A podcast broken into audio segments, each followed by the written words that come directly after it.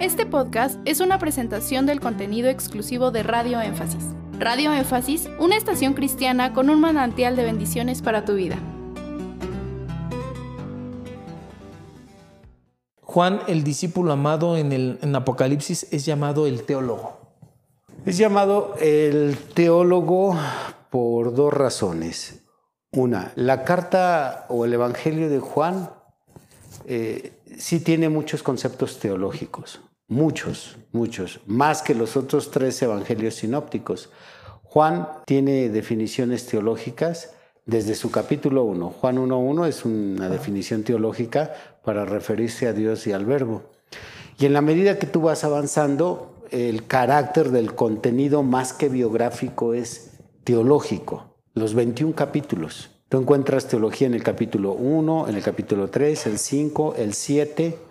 Encuentras teología en el capítulo 13, en el 17. Y te puedo ir mencionando qué contiene cada uno de estos capítulos, por si alguien dice, bueno, los está citando al azar. No, en el 1, bueno, es la descripción de, de Dios o Jesús como la luz y Juan como el testigo de esa luz. En el 2 es la descripción de eh, los seguidores de Juan, que después empiezan a seguir a Jesús. En el 3 es la doctrina del nuevo nacimiento. 4 es el caso de la samaritana y Jesús. 5 es Jesús argumentando con los fariseos el testimonio de Juan el Bautista. 6 el milagro del Señor Jesucristo multiplicando los panes. 7 Jesús en la fiesta de los tabernáculos. San Juan 8, no, la mujer adúltera, San Juan 9, la sanidad del ciego, San Juan 10, Jesús el buen pastor, eh, San Juan 11, la resurrección de Lázaro, capítulo 12, y puedo continuar. No, aquí quise aclarar porque alguien va a decir, está citando vagamente. Y si alguien quiere verificarlo con su Biblia, adelante. Chequenlo, por favor, por si lo dudan. por si tienen alguna duda.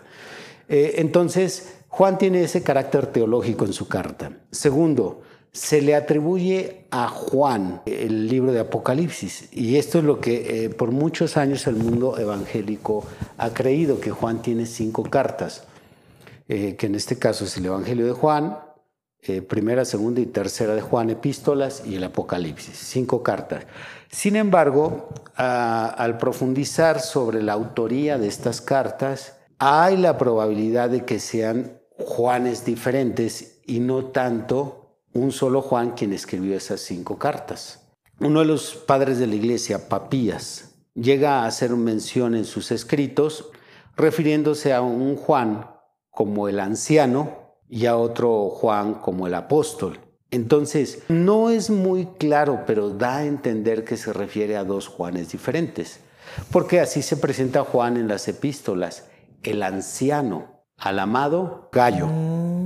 Eso es lo que da a sospechar que hay probablemente dos autores de esos cinco libros. Otra sospecha es que el carácter de la escritura del libro de Apocalipsis no se asemeja a la escritura, al estilo literario que se usa en las tres cartas de Juan y en el Evangelio de Juan.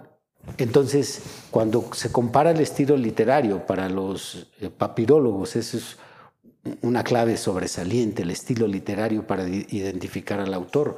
Ese, ese, mismo criterio para identificar un autor es lo que ha puesto en duda por años que Pablo sea el autor de Hebreos. Ahí hay una diferencia notable en las cartas que él escribe, las otras tres que sí son paulinas frente a la carta de Hebreos. Entonces Apocalipsis tiene también un estilo muy diferente a las cartas de Juan. Por eso es que está esa duda y de allí también que se le da ese apodo a Juan el teólogo. Tenemos razones por las cuales todavía apuntalar más esta creencia y es que Juan es el discípulo más joven. Segundo, Juan tenía un conocimiento y una cierta influencia sobre la cultura griega o helénica, si se puede llamar, aunque sí hay una distinción cuando hablamos de cultura griega y helénica. Juan tenía esa influencia porque los conceptos que Juan usa son conceptos griegos. Logos es un concepto 100% griego, no es un concepto judío. Los conceptos que usa Juan para referirse a la luz, cuando coloca a Jesús como la luz de los hombres, la luz de la vida, el testimonio, cuando Juan hace sus parábolas también tiene ciertas nociones prestadas de la cultura griega.